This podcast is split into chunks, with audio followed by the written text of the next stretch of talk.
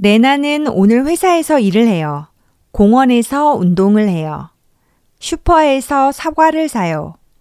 집에서 밥을 먹어요. 커피숍에서 친구를 만나요. 내일은 쉬어요.